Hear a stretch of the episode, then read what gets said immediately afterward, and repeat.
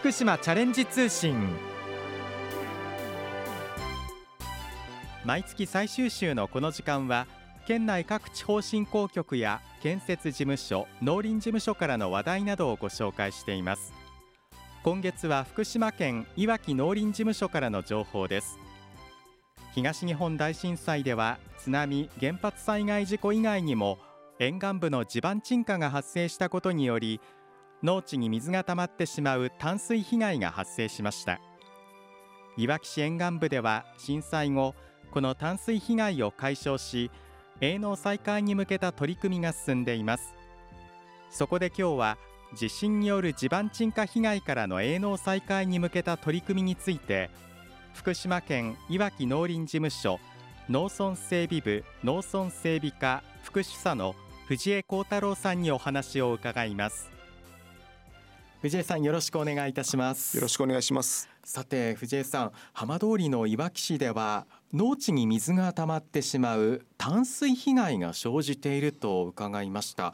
改めてこの淡水被害というのはどういうものなんでしょうか？淡水被害とは農地で使った水を排水路へ排水するわけなんですけれども、ええ。その農地から出た排水というのは排水路を通って河川に排水されます、はい、ただ河川に排水される際に排水路の中の水位が河川の水位よりも高いと水というのは自然に河川に流れていきます、ええ、ただ河川よりも低い場合というのは水は自然には流れず農地の中に溜まってしまう状況になります。出ていってくれないんですね。そうです。これを解消するために排水路の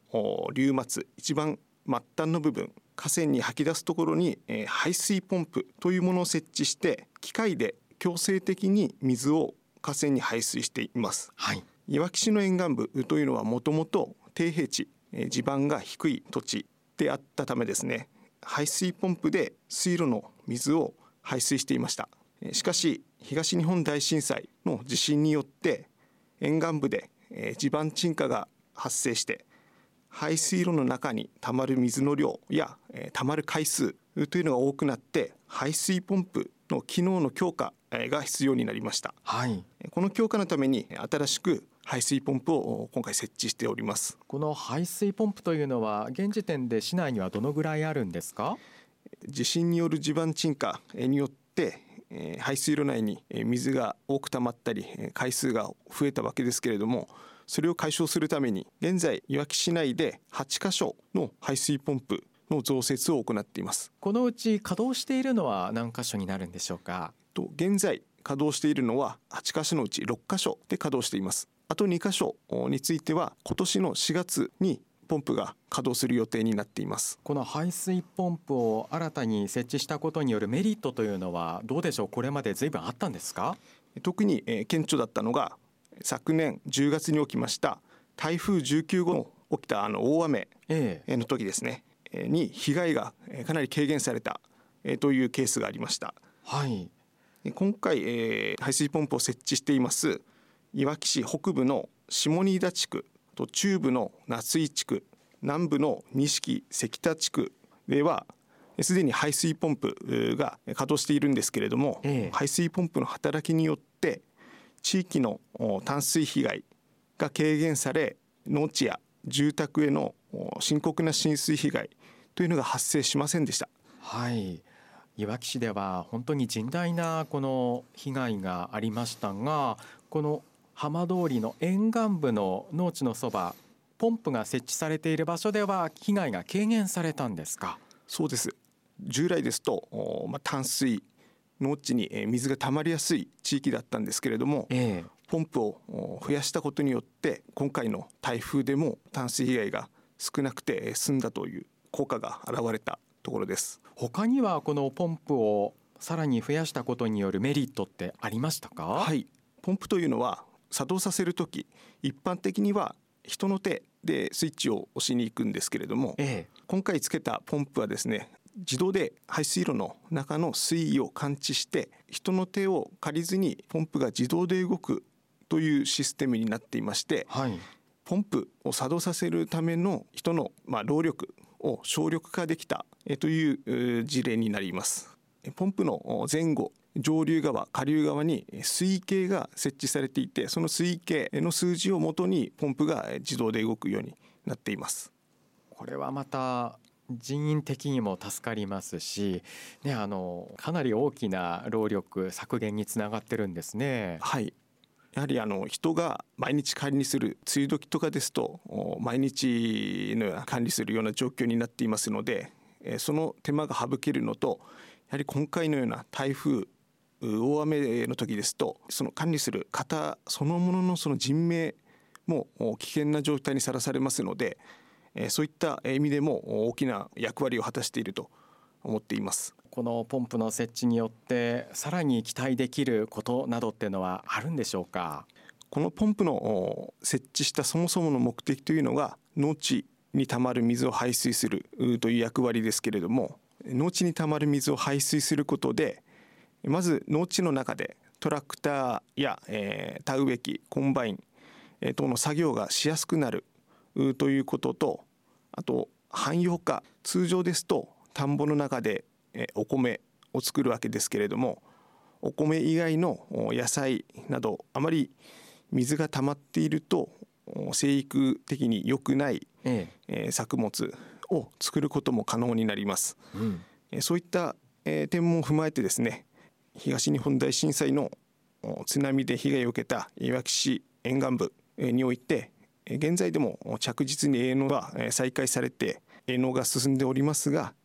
まだ途中の段階です。今回の取り組みをですね多くの方に知っていただき作業がしやすくなった農地での営農展開がさらに進んでいってほしいと思っています。このいわき市の沿岸部の農地で行われている取り組み関心持たれた方も多いかと思います。あのお問い合わせ先などを教えてください。はい。福島県いわき農林事務所農村整備までお問い合わせください。電話番号は0246-24の6185です。はい。今日は福島県いわき農林事務所農村整備部農村整備課の副主査藤江幸太郎さんに伺いました。藤江さんありがとうございました。ありがとうございました。いわきからチャレンジ始めよう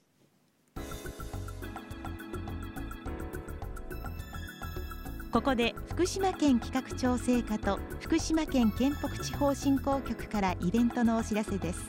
まずは福島県企画調整課からの情報です。東日本大震災から9年となる3月11日水曜日に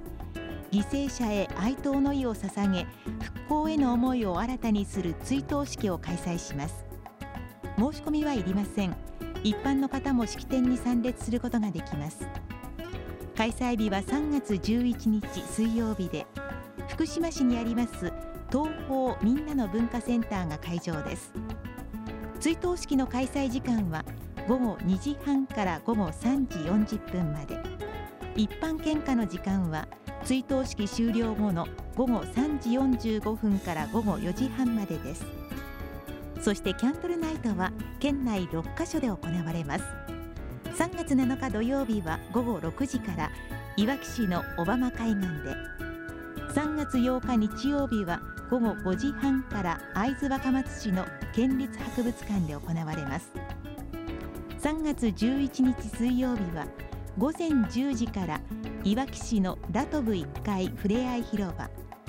午後5時から J ビレッジ。午後5時半から福島駅東口駅前広場と白河市立図書館リブランで行われます。追悼式とキャンドルナイトについて詳しくは福島県企画調整課電話024-521 8627までお問い合わせください。次に福島県県北地方振興局からのお知らせです。来月3月15日日曜日に戸籍有事ゆかりの町川俣戸籍メロディー歌合戦が川俣町中央公民館ホールで行われます。戸籍有事は昭和初期川俣町に2年間住んでおり川俣時代に日本人初の国際的作曲コンクールに入選し作曲家として本格的なスタートを切りました。このイベントでは川俣町と戸籍有事のゆかりを会場スクリーンにて上映します。さらに一般参加者による戸籍メロディー歌合戦や中南米の音楽とのコラボも必見ですよ。開催日時は3月15日日曜日午後1時半から午後4時半まで。開催場所は川俣町中央公民館ホール。入場は無料です。詳しくは川俣町産業課。電話024-566の2111までお願いします。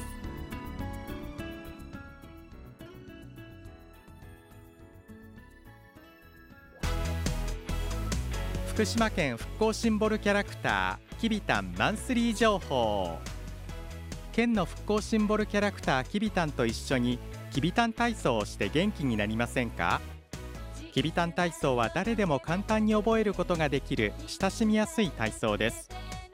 どんな体操かお知りになりたい場合は福島県の公式動画スペシャルサイト福島ナウにあるきびたんコーナーで公開されているみんなでやろうきびたん体操をどうぞご覧ください。体操一つ一つの動作を順番に丁寧に解説しています。福島ナウはひらがなで福島カタカナでナウ。福島ナウで検索できます。きびたん体操の感想を送ってくださった方先着5名様にきびたんグッズをプレゼントします。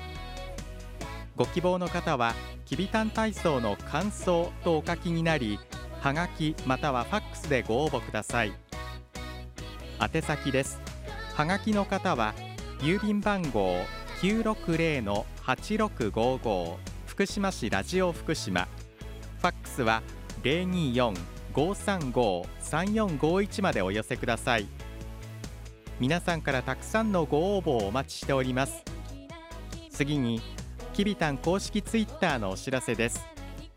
きびたんの公式ツイッターでは県内外を飛び回っているきびたんが身の回りの出来事や子どもたちとの触れ合いなどを毎日のように写真と一緒にツイートしています。フォロワーもますます増えついに8000を突破しました。思わずくすっと笑ってしまう写真や楽しいつぶやきをぜひチェックしてフォローしてください。ツイートにいいねをもらうときびたんとっても嬉しいそうです。リツイートも大歓迎です。ご覧になる場合は県の公式ホームページきびたんの部屋からどうぞ。その他きびたんの部屋にはきびたん動画や公式グッズなどなどきびたんに関するホットな情報が満載です。最後に福島県復興シンボルキャラクターきびたんデザイン普及のお知らせです。きびたんをパンフレットに使いたい商品のパッケージに使いたいなどきびたんのデザイン普及にご協力いただける場合は県庁広報課電話024-521の7015 024-521の7015までお問い合わせください。皆さんのご連絡をお待ちしています。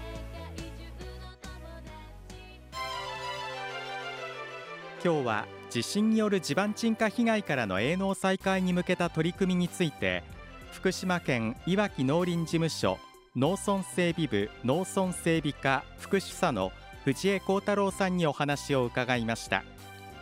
福島チャレンジ通信この番組は福島県がお送りしました。